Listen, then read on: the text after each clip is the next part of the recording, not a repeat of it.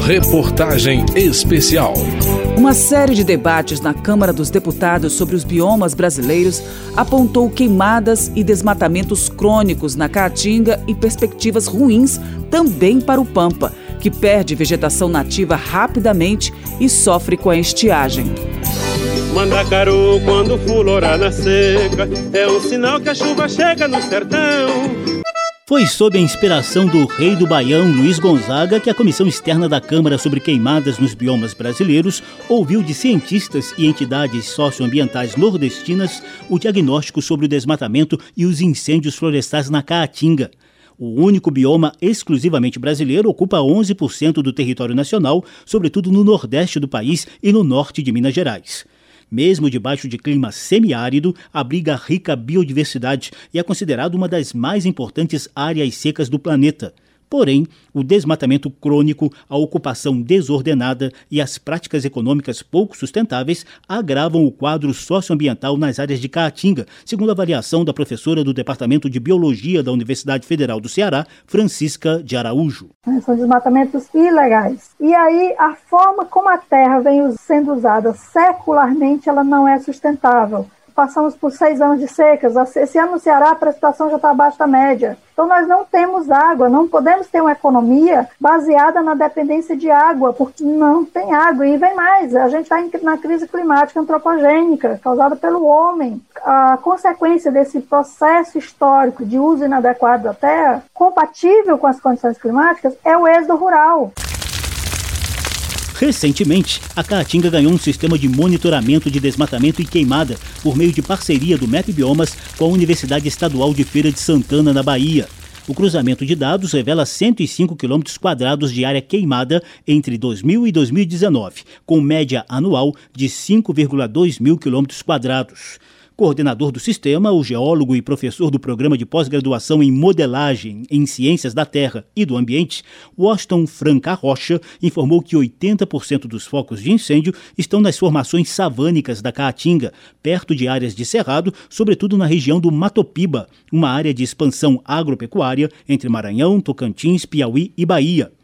Ao contrário das extensas áreas de incêndio florestal da Amazônia e do Pantanal, as queimadas na Caatinga se caracterizam por pequenos focos de fogo, mas em grande quantidade. A Bahia lidera a devastação, inclusive em áreas próximas ao Parque Nacional da Chapada Diamantina. Representante da articulação semiárido brasileiro, Pedro Paulo de Carvalho, aponta a preocupação com os efeitos das mudanças climáticas no bioma.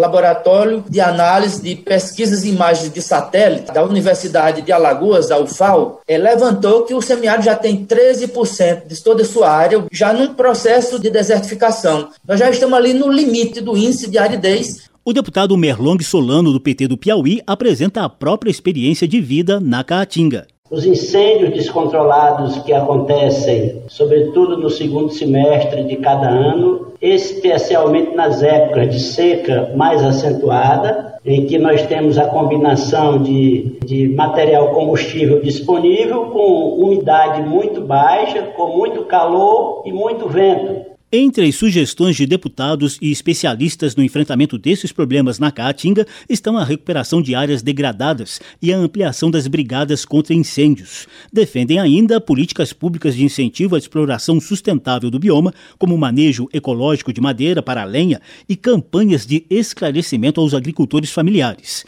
Ações contra a pobreza, a violência e o tráfico de drogas crescentes na região também estão na lista de sugestões. Dentre as propostas legislativas, houve apoio à transformação da Caatinga e do Cerrado em patrimônios nacionais. Esse texto altera a Constituição e está pronto para votação no plenário da Câmara, mas enfrenta resistências da bancada do agronegócio. E o verso ser várzea com sombra de tarumã Ser um galo pras manhãs, um gateado pra encilhar Sonhou com os olhos da prenda vestidos de primavera Adormecidos na espera do sol voltear coxilha. O Pampa é o menor dos biomas brasileiros, com cerca de 170 mil quilômetros quadrados no sul e sudoeste do Rio Grande do Sul. Também se estende pela Argentina e o Uruguai. É marcado por extensas áreas de campos planos, algumas colinas arredondadas de baixa altitude, também conhecidas como coxilhas, e as áreas de banhado, que são campos alagados, pantanosos. As áreas florestais do Pampa estão restritas às zonas de transição para a Mata Atlântica e às matas ciliares e capões, que são aqueles agrupamentos de árvores cercados por campinas.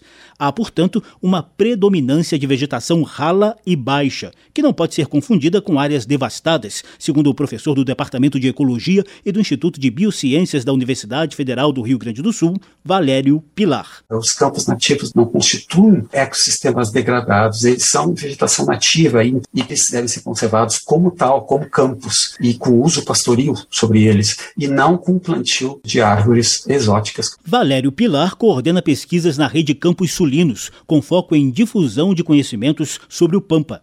Ele foi ouvido em audiência da Comissão Externa da Câmara sobre queimadas nos biomas brasileiros e alertou quanto à perda de 125 mil hectares de vegetação nativa por ano lavouras, pastagens, descumprimento da reserva legal e irregularidades no cadastro ambiental rural estão na lista de principais ameaças ao bioma pampeiro, segundo Valério Pilar. Nos últimos 34 anos, mais de 2 milhões de hectares de campos foram convertidos em lavouras, em pastagens cultivadas e em silvicultura. Se isso fosse floresta, eu tenho certeza que nós teríamos uma comoção pública, protestos. Nesse ritmo, até 2050, restarão menos de 13% do bioma coberto por campos nativos. Em 2020, o Pampa passou por um longo período de seca que alastrou queimadas descontroladas em vários pontos. O caso mais grave foi registrado na área de proteção ambiental do Banhado Grande, entre os municípios gaúchos de Glorinha, Gravataí, Viamão e Santo Antônio da Patrulha, na região metropolitana de Porto Alegre. O diretor do Departamento de Biodiversidade da Secretaria de Meio Ambiente do Rio Grande do Sul, Diego Pereira, admite que o Pampa carece de proteção. Ele reclama que a legislação federal é muito focada na preservação das áreas florestais de vegetação mais densa, como são os casos da Amazônia e da Mata Atlântica.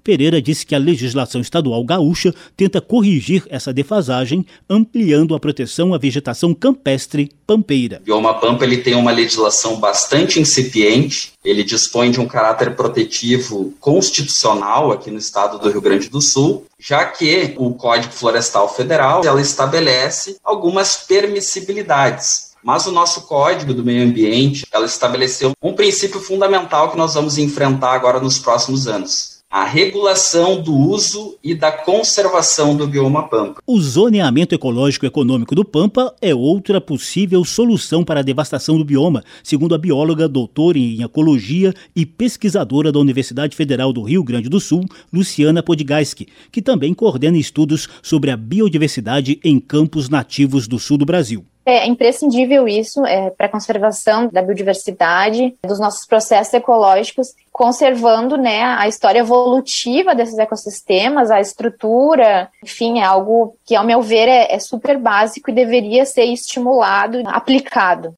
Alguns deputados já tentaram incluir o Pampa na lista de biomas considerados patrimônio nacional pela Constituição Federal, como já acontece com a Amazônia, a Mata Atlântica, o Pantanal, a Serra do Mar e a Zona Costeira.